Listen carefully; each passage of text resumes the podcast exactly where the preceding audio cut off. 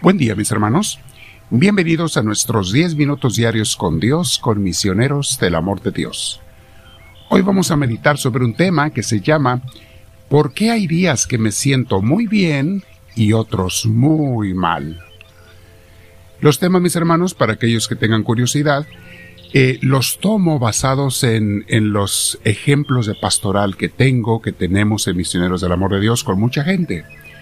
Mucha gente en nuestras comunidades pasa por diferentes situaciones.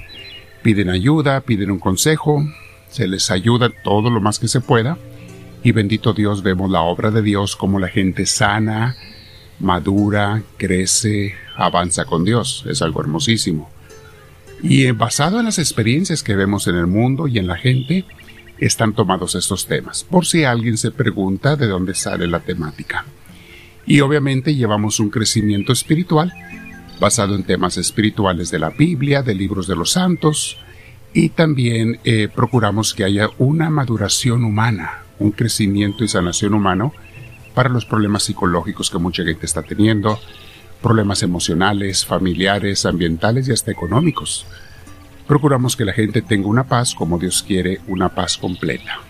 Muy bien, vamos a sentarnos mis hermanos en un lugar con la espalda recta, con nuestros hombros y cuello relajados y comenzamos por respirar profundo como siempre. Al respirar profundo con mucha paz, pedimos al Espíritu Santo que venga a nosotros, pide al Espíritu de Dios. Podemos hacerlo un hábito ya, mis hermanos. Siempre que andes estresado durante el día, haz una pausa para orar, para meditar, Comienza con la respiración e invocando al Espíritu Santo. Vas a ver cómo tus días pasan mucho mejor, mucho más guiados. Respiramos en paz, dejamos que Dios nos llene de su paz y vamos a comenzar nuestra reflexión. ¿Por qué hay días que me siento muy bien y otros muy mal? Mis hermanos, no se puede en esta vida imperfecta andar siempre bien. E, es una utopía, es un sueño irrealizable. Somos humanos y el mundo es imperfecto. Eh, sentirnos siempre de maravilla no se puede, pero muchas veces sí. Sí podemos, lo que sí podemos andar siempre, mis hermanos, es estar en la paz de Dios. Para eso nuestra conciencia tiene que estar limpia, tenemos que estar viviendo lo más que se puede en la gracia de Dios, rechazar el pecado, y aún los días que hay cosas malas y perdemos la, pues, la, tranquilidad o la paz mundana, la perdemos porque hay conflictos en el mundo, pero en tu corazón puede reinar la paz de Dios. Es perfectamente normal, mis hermanos, que haya días que, como decimos, nos levantamos con el pie derecho y otros con el pie izquierdo. Hay veces que nuestro estado de ánimo está súper contento y otros nos sentimos decaídos, abatidos, sin ganas de nada y como algunos decimos a veces arrastrando la cobija. ¿Por qué será esto? Bueno, hay muchos factores, mis hermanos, diferentes, ¿eh? Desde factores hormonales, eh, factores de las personas, ah, cuestiones de salud, también afectan tus emociones, el que también estamos durmiendo y descansando o qué tan mal también nos afecta las emociones. Los conflictos que a veces tenemos con otras personas nos quitan la paz. Eh, tentaciones, a veces somos tentados. O vicios, si alguien cae en un vicio, pues no esperes vivir en paz si estás dejándote llevar por un vicio, etc. Hay muchos factores que pueden afectarnos, mis hermanos. Pero algo muy importante que mejora nuestras vidas de una manera muy, muy grande es el tener un propósito de vida, porque esta también es la causa de que mucha gente no encuentre felicidad. Si no tenemos un propósito positivo, un propósito de acuerdo al plan de Dios para nuestras vidas, para vivir, es casi imposible, mis hermanos, vivir felices porque ni siquiera sabemos a dónde vamos. ¿Qué queremos? ¿Cuál es nuestro destino? ¿Para qué nos levantamos en las mañanas? Si alguien dice, yo me levanto para atender a mis hijos, ¿y qué vas a decir el día que tus hijos se vayan? Ahora, ¿cuál va a ser tu propósito? Y por eso mucha gente cae en depresión porque tenían un propósito de vida muy limitado, muy pasajero, que no era el propósito principal por el que Dios te puso en esta vida. De esto, mis hermanos, hemos dado varios cursos en Misioneros del Amor de Dios. Y si quieren verlos, muchos ya los subimos en línea. La mayoría no los hemos subido, pero algunos ya los subimos a YouTube. Vayan a nuestro logo en YouTube, La Cruz con el Espíritu Santo. Te lleva al canal, a la página principal del canal de Misioneros del Amor de Dios.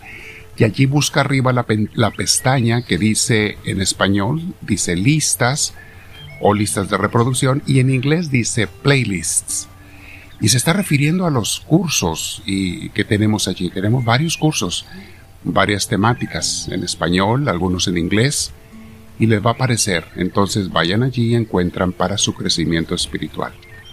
Y constantemente, mis hermanos, estamos subiendo temas, predicaciones y cursos nuevos.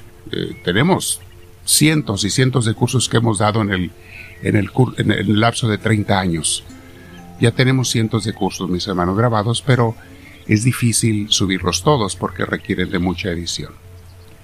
Bien, si nuestra conciencia, mis hermanos, está limpia con Dios, cosa que debemos siempre procurar tener, no es difícil encontrar la paz de Dios en medio de estos días o de momentos estresados.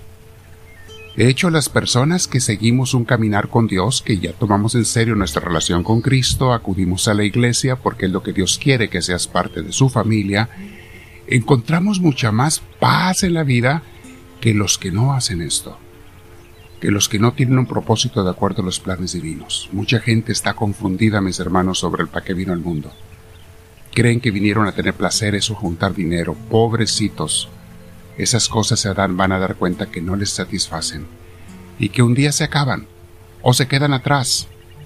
Y vuelve la pregunta, entonces, ¿para qué gasté mi vida? ¿En qué la gasté? Mientras que si los, la gastas en los propósitos de Dios para lo que te mandó este mundo, vas a ver que siempre estarás con una sonrisa. Cada mañana te levantarás con una sonrisa en el rostro. Hay días que andarás cansado, pero siempre en paz. Y la mayoría de los días serán positivos, serán alegres, serán bellos. Escuchemos un poquito lo que nos dice Imitación de Cristo al respecto. En el capítulo 51 dice, debemos emplearnos en ejercicios humildes cuando no podemos ser los sublimes. O sea, cuando las cosas grandes no las podemos hacer de virtudes, de santidad, hey, concéntrate en hacer las cosas pequeñas. En esto tenemos como gran maestra y ejemplo a Santa Teresita del Niño Jesús, o Teresa de Lisieux, es la misma. Mis hermanos, ella nos enseña cómo vivir en paz. Dice Jesús en el libro Imitación de Cristo, dice así, Hijo, no puedes permanecer siempre teniendo un deseo fervoroso de las virtudes, ni perseverar en el más alto grado de la contemplación, sino que es necesario, por la debilidad original, que desciendas alguna vez a cosas simples y también a llevar la carga de esta vida corruptible, aunque a veces te pese y te fastidie. Voy a hacer pausa allí, mis hermanos. No te compliques la vida no se trata de que hagas milagros ni cosas súper extraordinarias.